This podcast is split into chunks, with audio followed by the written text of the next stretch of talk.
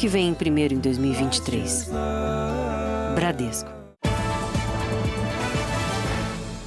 Olá, boa noite. Boa noite. A Polícia Civil ouviu hoje vizinhos do falso médico que atendia pacientes numa clínica clandestina no interior de São Paulo. Além do exercício ilegal da medicina, o homem também é suspeito de envolvimento em duas mortes causadas por altas doses de medicamentos. Desde que foi preso, nem ele nem a defesa se pronunciaram sobre as acusações. Quando o falso médico Fábio Machado da Cunha foi preso em flagrante no interior de São Paulo na semana passada, a família de uma das vítimas o reconheceu. O pedreiro Adonias da Costa, de 29 anos, foi encontrado morto em novembro do ano passado na geladeira do consultório de Fábio, em Itapetim, no sertão pernambucano. Ele era um, um, um rapaz que fazia muitas amizades, não tinha maldade no coração, uma pessoa bem inocente, sabe? Eu acho que ele foi atraído. O laudo da perícia apontou que a morte foi resultado de uma combinação de cinco medicamentos: antidepressivo, antiepilético, sedativo e dois tipos de analgésicos. Dias antes, Adonias havia comentado que reformaria um consultório médico. Inicialmente, o Ministério Público entendeu que faltavam provas e laudos para decretar a prisão preventiva de Fábio e de outros dois suspeitos pela morte de Adonias. Por determinação da Justiça, os três aguardam a conclusão do inquérito em liberdade. Logo depois do crime, Fábio se mudou para São José dos Campos, em São Paulo, onde passou a oferecer tratamentos estéticos pelas redes sociais. Na semana passada, ele foi solto numa audiência de custódia e, mais uma vez, vai responder pelos crimes em liberdade, entre eles, exercício ilegal da medicina. Policiais de São José dos Campos ouviram hoje moradores do condomínio onde o falso médico morava. Funcionários das farmácias onde os medicamentos controlados eram comprados com receitas falsas também prestaram depoimento. Polícias de quatro estados já investigaram Fábio por atender pacientes ilegalmente. Em 2016, em Guarulhos, na Grande São Paulo, Fábio foi apontado como suspeito pela morte de uma idosa. Ela foi dopada com medicamentos. Um deles é o mesmo identificado no corpo do pedreiro Adonias. Desde o início da pandemia, o mercado de bicicletas está aquecido. Só no ano passado foram vendidos quase 4 milhões de bikes em todo o Brasil. E os criminosos também estão de olho nelas. O roubo e o furto alimentam o mercado clandestino. O Jornal da Record mostra com exclusividade uma feira do rolo, onde os criminosos não têm medo de se esconder. São Miguel Paulista, zona leste de São Paulo. Uma feira livre atrai moradores do bairro. De olho na movimentação, alguns homens se aproveitam para vender produtos de origem duvidosa, na chamada Feira do Rolo. Bem ao lado é possível encontrar dezenas de bicicletas à venda na rua, atrás das barracas principais. Produtos que custam mais de mil reais em lojas e sites especializados. Por aqui, tem preços bastante acessíveis. Aqui é a garantia, não, Tudo é vendido sem nota fiscal e sem nada que comprove a origem das bicicletas. Por causa da facilidade das ciclofaixas e da busca por uma melhor qualidade de vida, pedalar passou a ser uma opção muito procurada nos grandes centros urbanos, seja para ir para a escola, para o trabalho ou até mesmo para praticar atividade física. Para ter uma ideia, no ano passado, cerca de 4 milhões de bicicletas foram vendidas, mas elas também estão chamando a atenção de muitos criminosos. O Wendel foi uma vítima. A bicicleta dele foi levada de dentro do estacionamento do prédio onde mora. Toda a ação foi registrada pelo circuito de segurança. Dois menores chegam, olham e arrombam o portão. Na garagem pegam duas bicicletas e vão embora. Tudo em apenas 10 segundos. A minha bicicleta custava quase 3 mil reais e hoje em dia eu tô, tô sem ela, né? Me levaram, infelizmente. Nas lojas, o preço médio de uma bicicleta é de R$ 2.500, mas dependendo da marca e do modelo, o valor pode chegar a mais de 80 mil reais. Por isso é importante sempre pedir a nota fiscal. A nota fiscal você vai exigir que tenha o número de série, o modelo da bicicleta e o ano da bicicleta. É essencial que se faça isso. Toda bicicleta original tem um número de série. É importante que o dono tenha esse número anotado. Em caso de roubo ou furto, deve informar no boletim de ocorrência. Para este especialista em segurança, o roubo existe porque tem quem compre no mercado paralelo. Se há mercado, se eu busco mercadoria ilícita com preço menor, todo mundo procura, eu preciso abastecer esse mercado. Como é que se abastece? Por exemplo, dessas formas. Mesmo sendo uma vítima, o Wendel não pretende abandonar as pedaladas, mas admite que vai ser difícil esquecer o que aconteceu. Você está dentro da sua casa, pensando que está seguro, com seus objetos seguros, e em cerca de 10 segundos vem alguém e leva. A gente fica sem, sem saber o que fazer. Veja agora outros destaques do dia. Terremotos deixam milhares de mortos na Turquia e na Síria. Saiba os perigos dos cigarros eletrônicos com maconha líquida apreendidos hoje em São Paulo. Na reportagem exclusiva, como é a distribuição de drogas numa das principais comunidades do Rio de Janeiro? Homem escapa por pouco de caminhão desgovernado. Lula volta a defender que BNDES financie obras fora do Brasil. Os gols das vitórias de São Paulo, Corinthians e Palmeiras no Paulistão.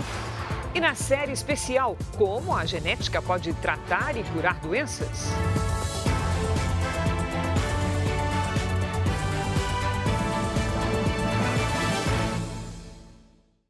Oferecimento: cartões Bradesco, muito mais benefícios.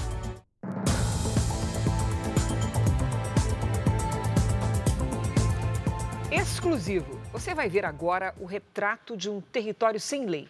Nossas equipes registraram durante meses a rotina de traficantes, integrantes de uma facção criminosa na comunidade Parque União, que fica no Complexo da Maré, um dos maiores do Rio de Janeiro. São flagrantes do comércio de drogas e da livre circulação de homens armados, que impõem as próprias regras para quem vive na região. Foram três meses de gravações com uma câmera escondida. A banca de venda de drogas é vigiada durante todo o dia. Homens armados fazem a segurança do local. Tem de tudo: maconha, cocaína, crack, lança-perfume. A poucos metros dali, outro flagrante. Criminosos se revezam no uso desse fuzil de cano azul. Na banca, as drogas são divididas de acordo com os preços. De um lado, as mais puras e que custam mais caro, e do outro, as mais baratas. Neymar é o nome de uma delas. Pelas ruas da comunidade, não é difícil encontrar homens armados com fuzis. Nessa imagem, um deles segura uma AK-47, arma usada em países em guerra. O jovem atua como soldado, nome dado a quem está ali para ajudar na fuga de criminosos, além de defender o território, seja trocando tiros com facções rivais, seja com a polícia durante as operações. A comunidade é o Parque União, uma das maiores do complexo da Maré, na zona norte do Rio. Mais de 20 mil pessoas moram na região, comandada pelo maior grupo criminoso do estado. Hoje, o helicóptero da Record TV registrou o movimento em um dos pontos de venda de drogas. Quando percebem a gravação, os traficantes desmontam a banca. Como fica próxima à maior via expressa da cidade, a Avenida Brasil, e também perto dos aeroportos e da Baía de Guanabara, a região é considerada estratégica para os traficantes. Segundo a polícia, é pela água que boa parte das drogas e das armas chega ao Parque União. A comunidade está sob domínio de Jorge Luiz Barbosa, conhecido como Alvarenga, um dos traficantes mais procurados do Rio. Ele é considerado foragido desde 2006 e tem nove mandados de prisão em aberto. Nunca foi preso pela polícia. Segundo os moradores, costuma promover grandes bailes funk para intensificar a venda de drogas, mas tem um perfil discreto. Quase não é visto pelas ruas. Nessa imagem exclusiva, conseguimos flagrar Alvarenga num raro momento de tranquilidade. De acordo com os investigadores, ele é um dos maiores compradores de armas do Rio.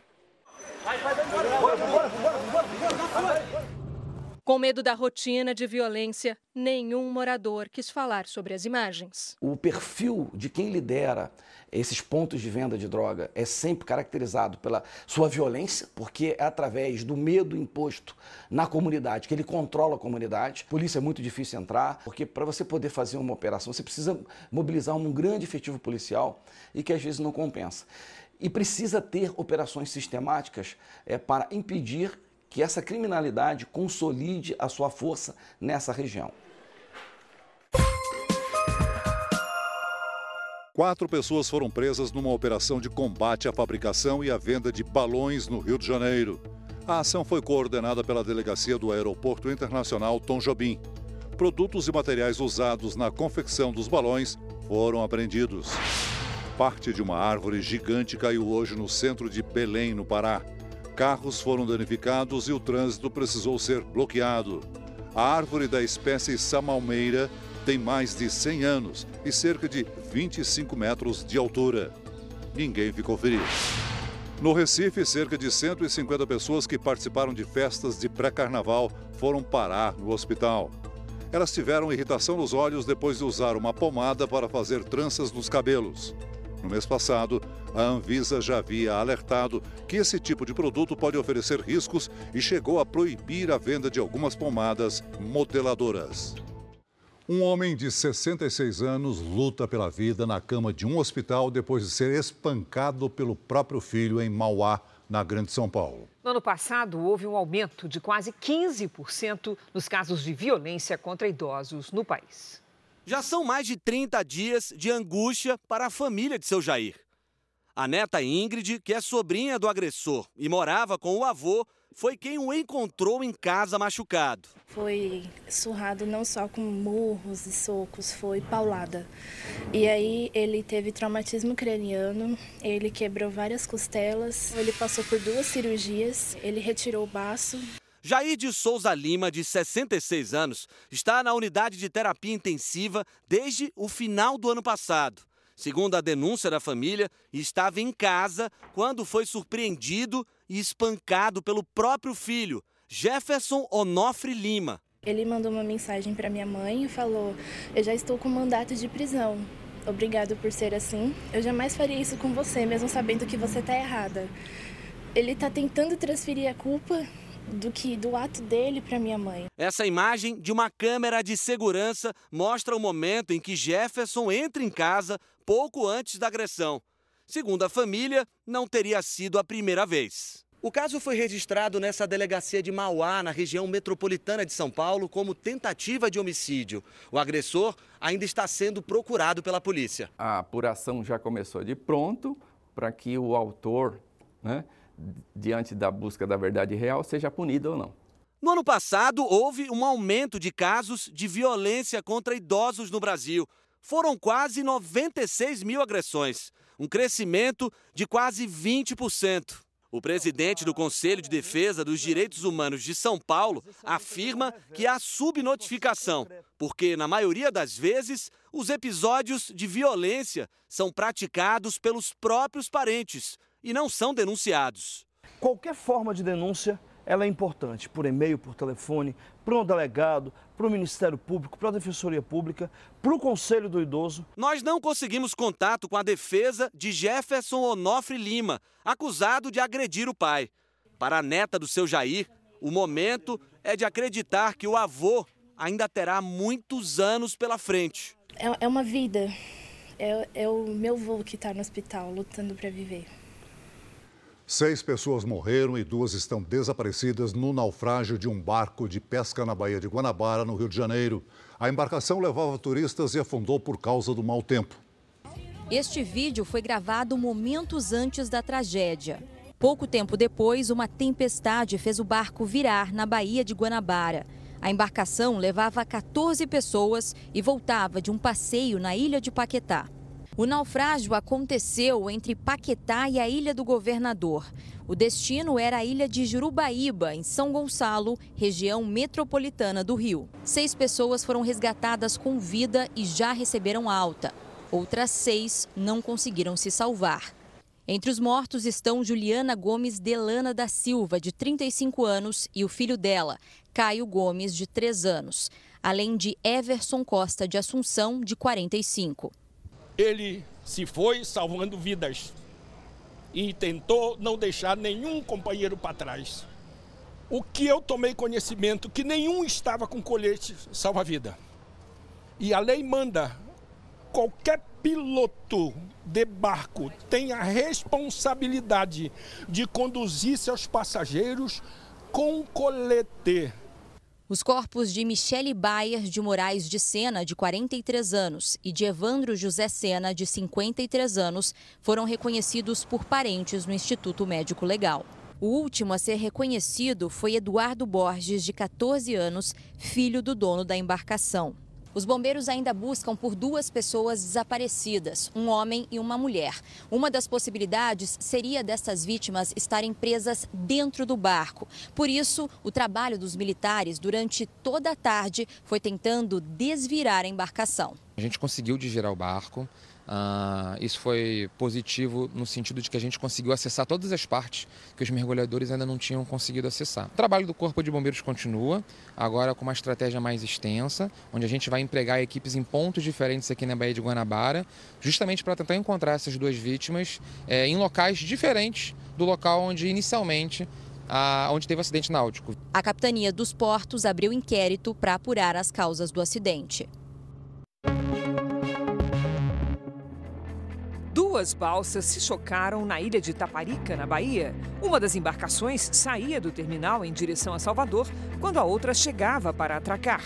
Os passageiros ficaram assustados. Houve muita gritaria, mas ninguém se feriu. A empresa responsável pela operação disse que as embarcações não sofreram avarias e investiga as causas do acidente.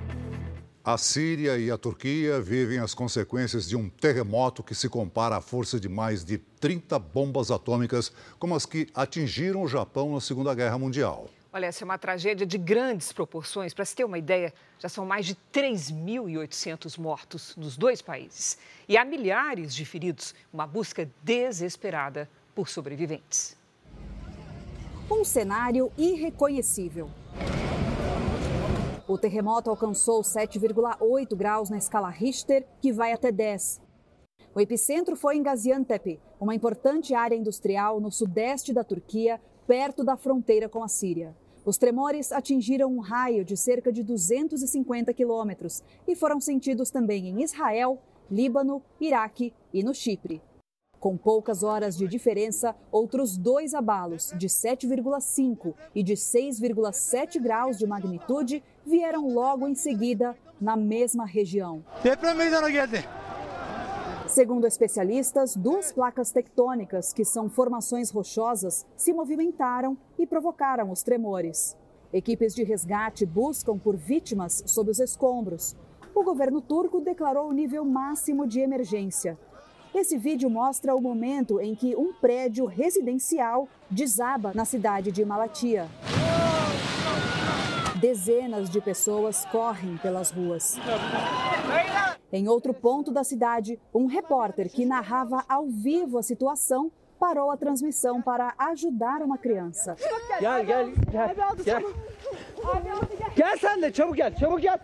Algumas vítimas conseguiram ser resgatadas com vida desse outro prédio. Construções históricas, como o Castelo de Gaziantep, construído há mais de dois mil anos pelos romanos, não resistiram. Na Síria, mais destruição. Em Alepo, uma das maiores cidades do país, pessoas que passavam na rua flagraram o momento em que um prédio desabou. Este homem perdeu o filho recém-nascido. Dezenas de países confirmaram que vão enviar ajuda humanitária para a região atingida pelo terremoto. O governo de Israel disse que vai apoiar a Turquia e também a Síria, com quem não tem relações diplomáticas por causa dos conflitos no Oriente Médio. Terremotos não são raros na região. Em 1999, na Turquia, tremores que chegaram a 7,6 graus na escala Richter mataram mais de 17 mil pessoas e deixaram 50 mil feridos. Mais de 9 mil pessoas participam das operações de resgate. As próximas horas são fundamentais para encontrar sobreviventes. Como se sabe, a Turquia tem tradição no esporte e conta com vários atletas brasileiros, É, a maioria joga em Istambul, longe do epicentro, mas alguns passaram por situações assustadoras. O zagueiro Luan Pérez, ex-Santos, joga no Fenerbahçe, mas conhece jogadores que moram na região do terremoto. Tem um companheiro brasileiro no Gaziantep, né, que é o João Figueiredo. Com ele aqui na Turquia tá tudo bem. A jogadora de vôlei Bia, medalhista de prata nos Jogos Olímpicos de Tóquio com a seleção brasileira, joga em Aksaray, uma cidade que teve vários tremores secundários. Ela relata momentos de desespero. Eu estava de pé, eu até desequilibrei, caí assim no sofá, apoiei a mão. Eu não conseguia pôr a calça, de tanto que eu tremia de nervoso, e o lustre balançando, a casa balançando. Para escapar da destruição, Bia dirigiu por quatro horas e meia, debaixo de neve, até a cidade de Ankara, capital do país. Os carros batendo, muito acidente, o pessoal tendo que sair dos carros e aquela neve assim que você não conseguia enxergar nada. Por enquanto, não há informações sobre atletas brasileiros feridos, mas já houve a confirmação da morte do goleiro turco Eyüp Turkaslan, de uma equipe local. O meia-campista ganês e ex-jogador do Chelsea, Christian Atsu, está desaparecido. Um prédio onde morava um time inteiro de vôlei feminino desabou com as jogadoras dentro. A mesma situação do meu prédio, moram, moram todas as atletas. Então, né, dá, um, dá assim, nossa, uma tristeza que hoje acho que foi um dia assim que, nossa, foi bem, bem tenso. Sírios e turcos que vivem no Brasil enfrentam a angústia de não ter contato com parentes. Um brasileiro que estava em Alepo, na Síria, fez um relato impressionante sobre como enfrentou o terremoto. Lucas Saad é criador de conteúdo. Ele faz uma viagem ao redor do mundo e estava em Alepo, na Síria, no momento do terremoto. A gente olhava para o lado, tinha prédio caído do nosso lado. A gente não sabia o que fazer. Polícia, ambulância passando na rua, correndo. Era um caos, assim. Lucas e a parceira de viagem decidiram deixar a cidade e seguir para o sul do país, longe do epicentro. As comunidades da Síria e da Turquia são muito atuantes no Brasil, principalmente nas áreas de comércio e da gastronomia. Muitos começaram o dia angustiados quando souberam do terremoto que atingiu os dois países. A chefe de cozinha Salsabil Matuk mora no Brasil há oito anos. Ela contou que teve dificuldade para falar com a família que vive numa das províncias atingidas pelo tremor na Síria. Não tem internet, está bem complicado. Mas eu consegui chegar aqui, meus tios estão bem, minha família mesmo está bem. A família do empresário Umut Seker está a 800 quilômetros do epicentro do tremor na Turquia. Ele conta que um amigo perdeu a família toda. Irmão, mãe, é, tio, sobrinho, todos, todo mundo morando no mesmo prédio. Ele mora no Brasil há 13 anos e viaja hoje para visitar os parentes e oferecer ajuda a quem precisa. Nós juntamos alguma coisa, é, com certeza dinheiro ou coisas para ajudar lá. Mais de 50 países ofereceram ajuda para as operações de resgate na Turquia e na Síria. Na Assembleia Geral da ONU, houve um minuto de silêncio em memória das vítimas dos terremotos. As Nações Unidas enviaram ajuda emergencial à Turquia e à Síria. Após os tremores, o Centro de Coordenação de Resposta de Emergência da União Europeia foi acionado. O órgão mobilizou equipes de resgate de países europeus que seguiram para as áreas atingidas na Turquia. A União Europeia disse que também está pronta para apoiar os afetados na Síria. Da Itália, serão enviados 40 bombeiros especializados em operações de resgate em escombros. A Alemanha vai entregar tendas, cobertores e geradores de energia. As equipes da Romênia contam com cães farejadores que vão auxiliar nas buscas por sobreviventes. Os Estados Unidos afirmaram que monitoram a situação e estão de prontidão para fornecer a assistência necessária. O Ministério das Relações Exteriores disse que o Brasil providencia ajuda humanitária aos atingidos e que se solidariza com as populações da Turquia e da Síria. O governo chinês confirmou que era dele o balão abatido em território americano, mas garantiu que o equipamento era para pesquisas sobre o clima. Já os americanos acusam os chineses de espionagem. O balão sobrevoou os Estados Unidos por dois dias, até ser abatido por um míssil quando sobrevoava o Oceano Atlântico. O balão foi derrubado no litoral da Carolina do Sul e os destroços recuperados pela Marinha Americana. O incidente fez aumentar a tensão com a China e o secretário de Estado Anthony Blinken cancelou uma viagem que faria a Pequim. O episódio também rendeu críticas ao presidente Joe Biden. Senadores republicanos disseram que o governo demorou para agir e que o balão deveria ter sido abatido assim que foi detectado. De acordo com o Pentágono, um segundo balão chinês estaria sobrevoando a América Latina. O Jornal da Record entrou em contato com o Itamaraty sobre o balão chinês sobrevoando a América Latina, mas não obteve resposta. Você vai ver a seguir. Presidente Lula apoia o financiamento pelo BNDES de obras fora do Brasil. Governo defende legislação para que Big Techs remunerem empresas e jornalistas por divulgação de notícias. No Distrito Federal, homem mata ex-companheira na frente da filha de 10 anos e se entrega à polícia.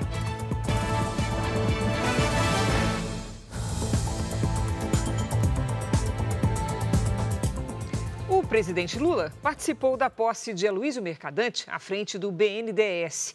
O banco tem como missão promover o desenvolvimento da economia brasileira. No entanto, a nova gestão também deve apostar em financiamentos a países alinhados ao governo Lula.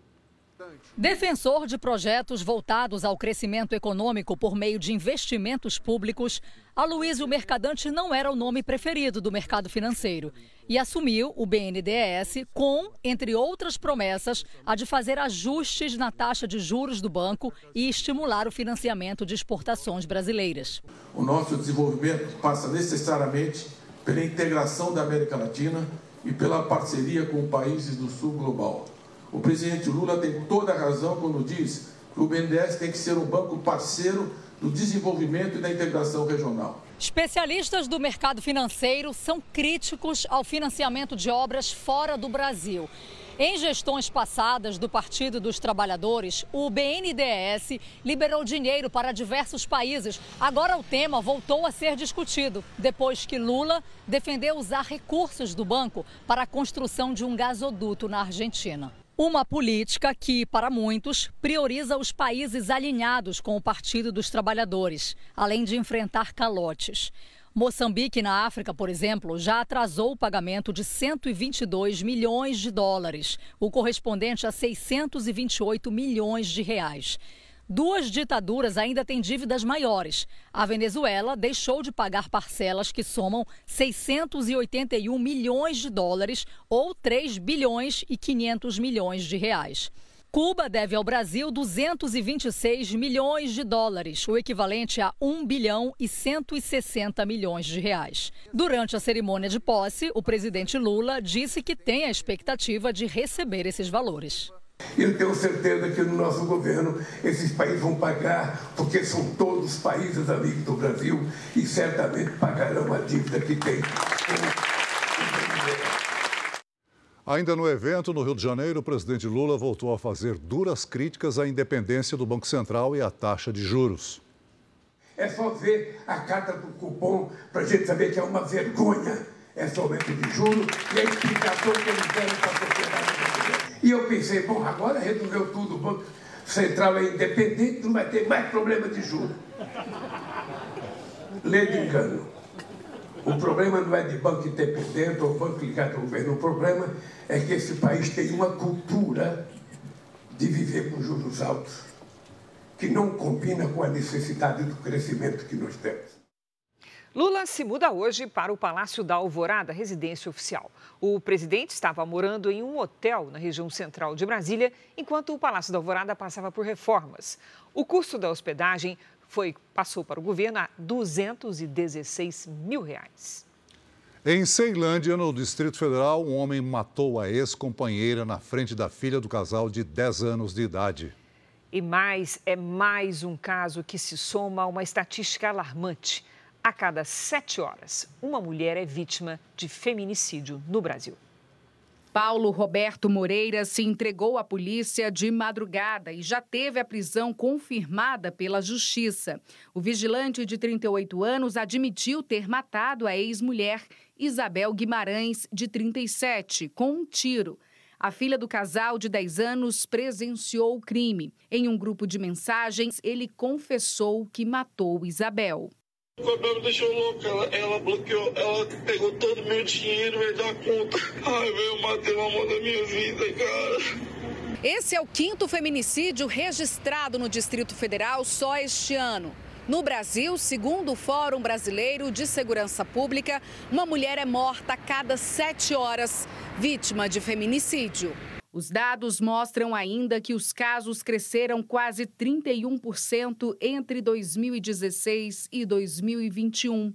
Só no primeiro semestre de 2022, 699 mulheres foram vítimas de feminicídio no país, o período mais letal dos últimos quatro anos. No caso deste fim de semana, em Ceilândia, a família da vítima relatou à polícia que o suspeito não aceitava o fim do relacionamento. A linha de investigação é o feminicídio, inclusive com outras qualificadoras, né? Que é a impossibilidade de defesa da vítima e o motivo fútil.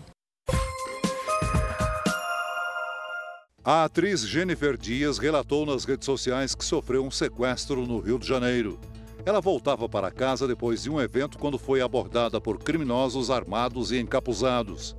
Jennifer ficou em poder dos sequestradores por quase duas horas e teve o celular, documentos e cartões roubados.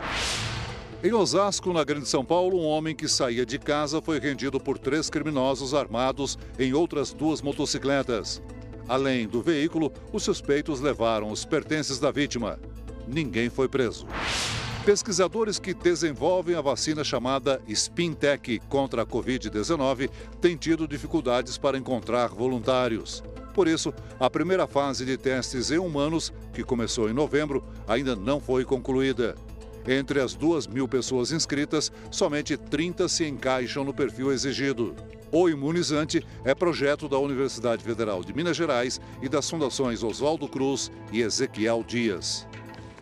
A nova etapa da operação para a retirada de garimpeiros do território Yanomami começa nesta semana. Vamos ao vivo conversar com o nosso colega Tiago Nolasco, que tem os detalhes.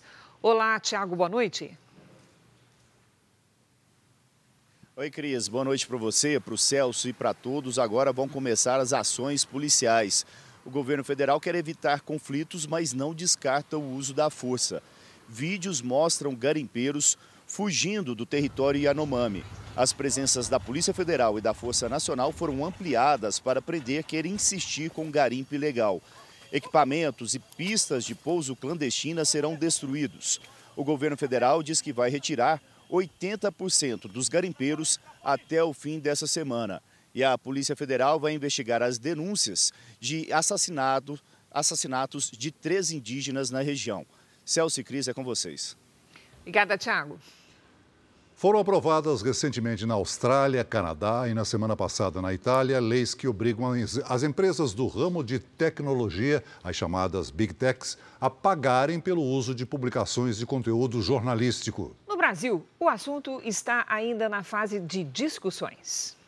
A possibilidade de que empresas como o Google e a Meta, responsável pelo Facebook, paguem empresas e jornalistas pelas notícias distribuídas em redes sociais e mecanismos de buscas tramita na Câmara dos Deputados desde 2020. A regulação faz parte do projeto de lei das fake news, que já foi aprovado no Senado e surgiu para combater a disseminação de notícias falsas.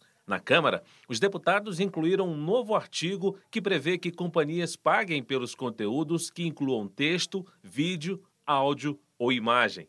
O projeto vindo do Senado já começou a ser discutido pelos deputados. Para virar lei, o texto ainda precisa passar por uma comissão especial para só depois ser votado no plenário da Casa.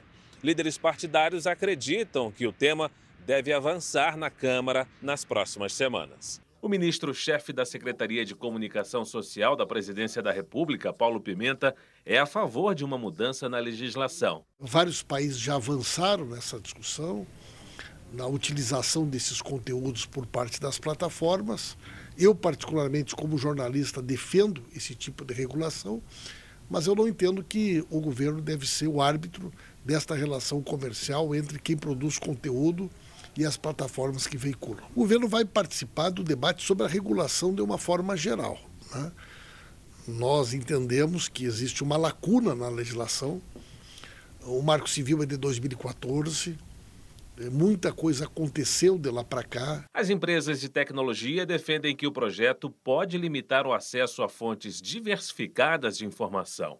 Este especialista acredita que uma regulamentação é necessária. Eu acho que é uma relação desigual né, favorável às big techs, que precisa ter um equilíbrio nisso. Assim como os veículos é, precisam dessa divulgação feita pelo ranqueamento da, dos mecanismos de busca, também precisam de remuneração publicitária, que é o que paga a produção das matérias jornalísticas. Um homem escapou por pouco de ser atropelado dentro de uma imobiliária em São Bernardo do Campo, região metropolitana de São Paulo. Ele estava sentado na mureta quando o caminhão desgovernado invadiu o local. O motorista perdeu o controle da direção ao passar por uma valeta. Apesar do acidente, ninguém se feriu. Campeonato Paulista. A Milena Ciribelli já está conosco e traz as notícias da rodada do fim de semana. Oi, Milena, boa noite. Rodada boa para o trio de ferro da capital ou será trio de aço? foi sim, Cris. Mas dos três grandes, quem mais sofreu foi o São Paulo. O gol só saiu no finzinho da partida. Foi sofrido. Boa noite para você, Celso. Boa noite a todos. Pois é, Palmeiras, Corinthians e São Paulo venceram e mantiveram a liderança dos respectivos grupos. O São Paulo derrotou o Santo André por 1 a 0 com um gol do argentino Alan Franco aos 47 do segundo tempo e é o líder do grupo B. O Corinthians contou com os golaços de Roger Guedes e Adson para ganhar do Botafogo por 2 a 0 e agora tem quatro pontos de folga no topo do grupo C. Já o Palmeiras venceu o clássico com o Santos por 3 a 1 e não é apenas o primeiro do grupo D. Invicto, o Verdão lidera a classificação geral com 14 pontos. Quarta-feira tem mais. Eu fico por aqui. Todos os detalhes do Paulistão 2023 você acompanha no r7.com. Cris, Celso. Obrigada, Milena. Veja a seguir novas informações sobre o terremoto que atingiu a Turquia e a Síria. Polícia prende cigarros eletrônicos de maconha com traficantes na Grande São Paulo. Pesquisadores do projeto Genoma Humano do Brasil estudam genes que podem proteger contra a Covid-19.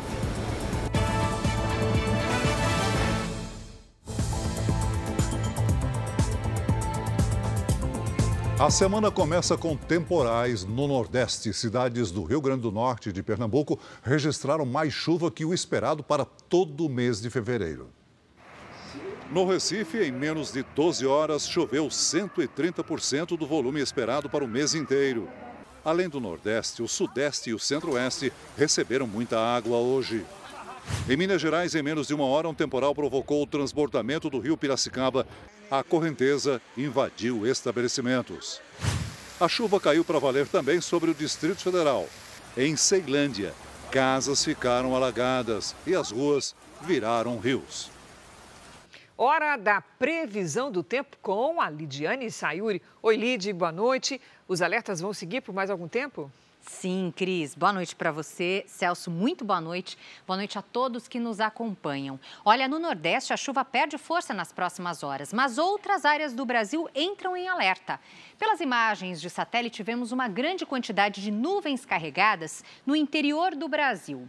Atenção nesta terça-feira nos estados de São Paulo, Rio de Janeiro, Minas Gerais e Goiás. A chuva pode vir com granizo à tarde. Chove forte também nos estados do Ceará, Piauí, Maranhão, Pará e Amapá. Nas áreas claras do mapa, tempo firme e quente. No Rio Grande do Sul, a umidade do ar cai e atinge índices de deserto, com 12% na fronteira com a Argentina. Em Porto Alegre e em Manaus, máxima de 32 graus. No Rio de Janeiro faz até 35, no Recife 31 e em Porto Velho até 33.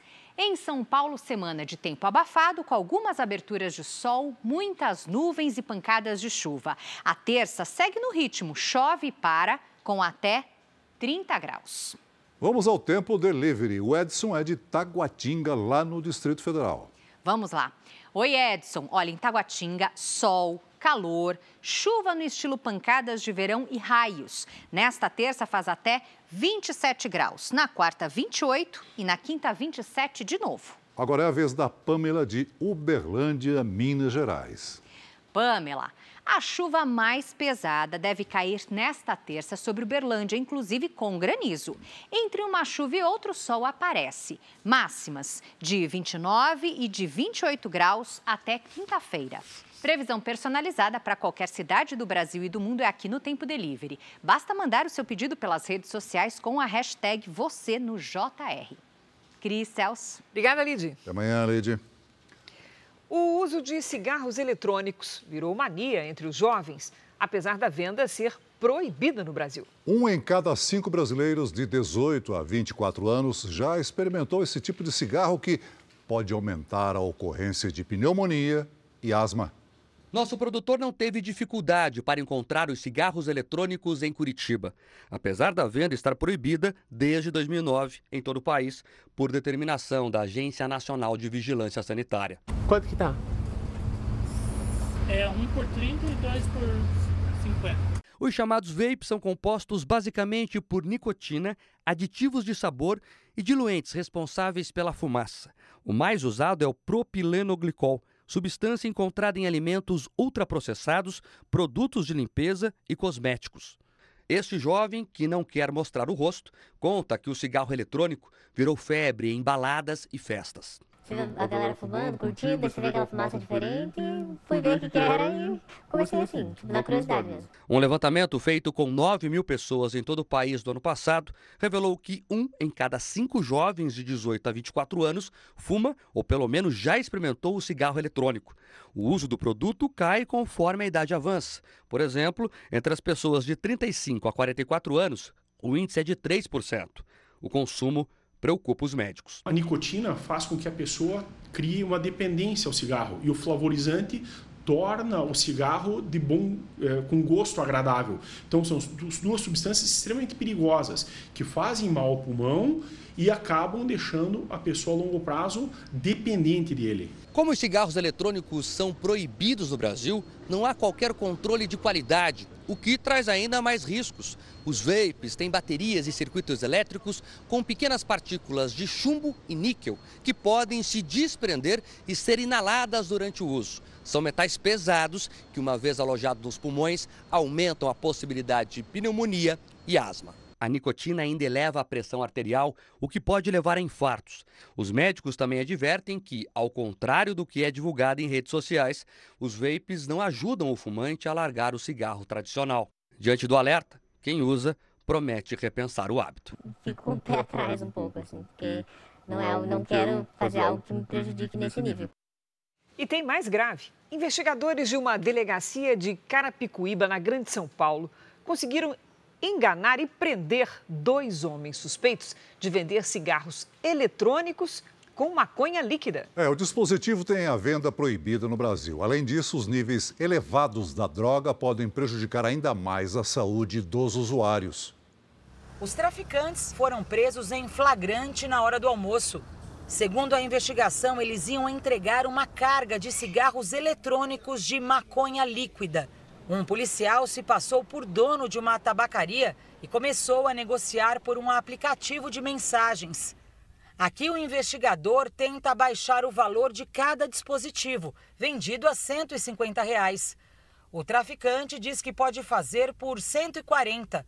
A compra de 65 vaporizadores de maconha é fechada em minutos. Segundo dito pelos próprios traficantes, a procura era muito grande e eles tinham um número limitado para fornecer. Os cigarros eletrônicos foram importados dos Estados Unidos. Lá eles são vendidos em estados onde o uso recreativo da maconha é liberado. Aqui no Brasil, o comércio dos chamados vapes é proibido. Mas jovens com alto poder aquisitivo chegam a pagar até mil reais por um único dispositivo. Nas embalagens dos vaporizadores há ilustrações com folhas de maconha e a indicação de que no produto há THC, o princípio ativo da droga, geralmente em concentrações muito elevadas, um risco para a saúde. O potencial dela de afetar a habilidade cognitiva do ser humano é muito maior, porque a concentração da, da droga é extremamente grave. O delegado ainda faz mais um alerta aos pais. Ela não tem aquele odor característico da maconha, então o jovem pode até entrar para dentro da residência e talvez nem os próprios pais saibam que eles estão consumindo. Um adolescente de 14 anos foi atropelado por um carro desgovernado em Anápolis, Goiás. O menino estava numa bicicleta e conversava com amigos quando foi atingido. Ele foi levado ao hospital com ferimentos leves. Testemunhas tentaram agredir o motorista, que foi preso em flagrante. Ele confessou que estava embriagado. Como explicar que em um casal o homem desenvolve a Covid e a mulher que mora com ele não? Como é que surgem doenças repentinas sem relação com hábitos ou mesmo com o meio ambiente? Os pesquisadores procuram as respostas decifrando o DNA humano. Na primeira reportagem da série especial, você vai entender como testes genéticos ajudam a melhorar a qualidade de vida e dão o caminho para a cura de pacientes.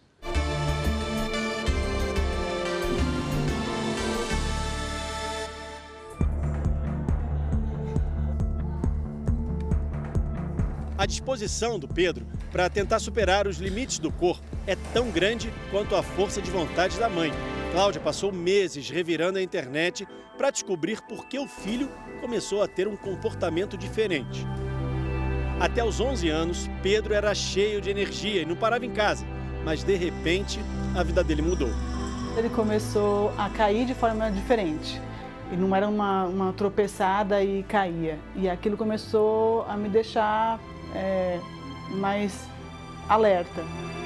Eu não consigo mais jogar bola, é, basquete, que eu gostava também, que eu só consigo com a chudra minha mãe. Aí no banheiro e tomar banho, qualquer coisa. Com a ajuda da internet, Cláudia não só conseguiu dinheiro para comprar uma cadeira de rodas motorizada, como encontrou caminho para descobrir o diagnóstico de Pedro. Ela fez várias pesquisas até chegar a um médico brasileiro que sugeriu um teste para analisar o DNA do menino. O resultado apontou que ele sofre de ataxia de Friedrich, uma doença genética rara passada de pai para filho. Foi aqui no projeto Genoma Humano da Universidade de São Paulo que os pesquisadores realizaram um teste para procurar o tipo de mutação genética que o Pedro havia sofrido. O exame revelou uma alteração no gene FXN. A mutação afeta a produção da proteína frataxina e provoca um mau funcionamento das mitocôndrias, a fábrica de energia das células. O resultado é a perda de movimento nos braços e nas pernas. A doença não tem cura. O aconselhamento genético na universidade apontou a causa do problema. O diagnóstico é o primeiro passo para o tratamento. Através do aconselhamento genético, nós conversamos com o paciente e sua família, identificamos várias, vários dados da história desse paciente, da história clínica, desde a gestação dele. Quando nós olhamos para essa árvore genealógica, conseguimos tentar identificar padrões de herança de uma doença que pode estar circulando dentro de uma família. O primeiro passo quando você descobre a função dos genes é tentar ver como é que você pode uh, alterar né, uh, uma, um gene que causa uma doença genética. Essa poderia ser uma estratégia para tratar a doença. Isso já está sendo feito, por exemplo, para anemia falciforme. Se tira o sangue da pessoa, da medula óssea, tá? Uh, altera o gene e reinjeta. Tá? Isso já está sendo feito e com resultados muito bons. Pesquisadores do mundo todo trabalham para decifrar o genoma humano com precisão. A pesquisa é como uma sinuca o desafio é identificar cada gene, definir a sequência exata e ser certeiro para atacar a combinação que atrapalha o sistema de defesa. Já se sabe que quanto mais genes alterados, maior é a chance de desenvolver doenças genéticas. Mas e se for possível reverter essa mutação para evitar a doença? Para conseguir reverter mutações, é preciso primeiro terminar o mapeamento do genoma humano, conhecer cada gene do nosso DNA uma equipe financiada pelos Estados Unidos quase conseguiu. Faltam ainda 8%. O próximo passo é criar um banco de dados capaz de reunir todas as informações sobre o genoma da população brasileira, que é bem miscigenado. Cada brasileiro tem genomas de várias ancestralidades, de várias origens. Então, o mesmo teste genético que funciona numa população europeia, por exemplo, não necessariamente vai funcionar aqui. A maioria das doenças genéticas é multifatorial, ou seja, causada pela mutação de um ou mais genes modificados, somados a fatores externos, como alimentação inadequada, consumo exagerado de bebidas alcoólicas e cigarro, estresse e a poluição do ar que respiramos. Outra linha de pesquisa busca responder se existem genes que nos impedem de desenvolver certas doenças, uma curiosidade que aumentou durante a pandemia da Covid-19. Na Universidade de São Paulo, um estudo analisa os genes de casais expostos ao coronavírus, como o Marcelo e a Teresa. Ele contraiu a doença duas vezes, mas a esposa nunca testou positivo para a Covid-19, apesar do contato diário. Comecei com um quadro febril e depois de alguns dias a perda de olfato.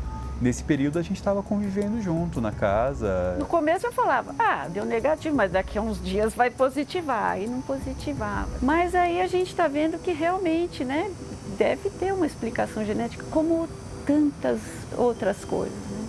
E quando você soube que ela não pegou, Opa. o que, que você pensou? Acho que a gente vai precisar fazer um clone da Tereza para mandar para Marte. Acho que foi essa a ideia. Os pesquisadores estudam um gene que regula o sistema imunológico. Estão bem perto de saber se ele pode tornar o organismo mais resistente ao vírus. A gente quer saber se existe um gene específico que atua de forma direta, protegendo ou deixando a pessoa menos susceptível ao Covid. Hoje, os geneticistas já conseguem dizer se uma pessoa tem predisposição para determinadas doenças, antecipar tratamentos e até reverter a mutação genética em laboratório. É muito lindo ver esse avanço tudo, né? Que está acontecendo. E eu espero que é, consiga beneficiar um, um, leque muito amplo aí de, de pessoas, né? As descobertas aumentam a esperança de famílias como a do Pedro. Com o avanço das pesquisas, ele poderá ter no futuro um tratamento mais adequado, mais qualidade de vida e até, quem sabe, a cura. Eu acredito muito que a genética vai salvar a gente, salvar ele.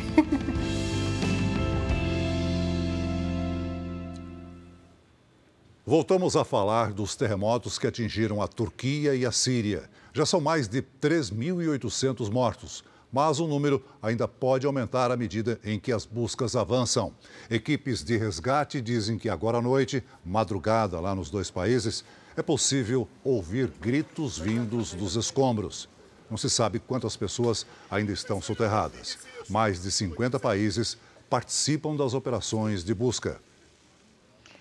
A brasileira Renata Maria Luz é uma sobrevivente do terremoto na Turquia.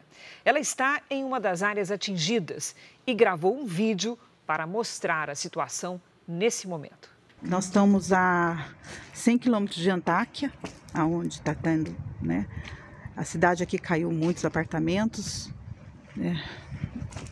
Muitos apartamentos. E muitas pessoas estão dentro do carro, quem tem carro está dentro do carro aí se protegendo.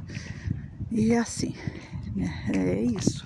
Expectativa a gente não tem, ninguém sabe de nada. Os alto-falantes aqui não fala nada, não fala o que a gente tem que fazer, não fala nada, gente, não fala nada. Infraestrutura muito deixando a desejar, não tem, sabe, vistoria, não tem nada, não tem defesa civil passando nos bairros. Aqui tá tendo velório, o primo do meu marido, né, de 51 anos, faleceu com o susto. Faleceu com o susto. Na hora que ele foi descer, ele teve um infarto fulminante. Essa edição termina aqui. À meia-noite e meia tem mais Jornal da Record. Fique agora com a novela Jesus. E logo depois de Vidas em Jogo, tem a volta de Aeroporto, área restrita. Boa noite, até amanhã. Boa noite.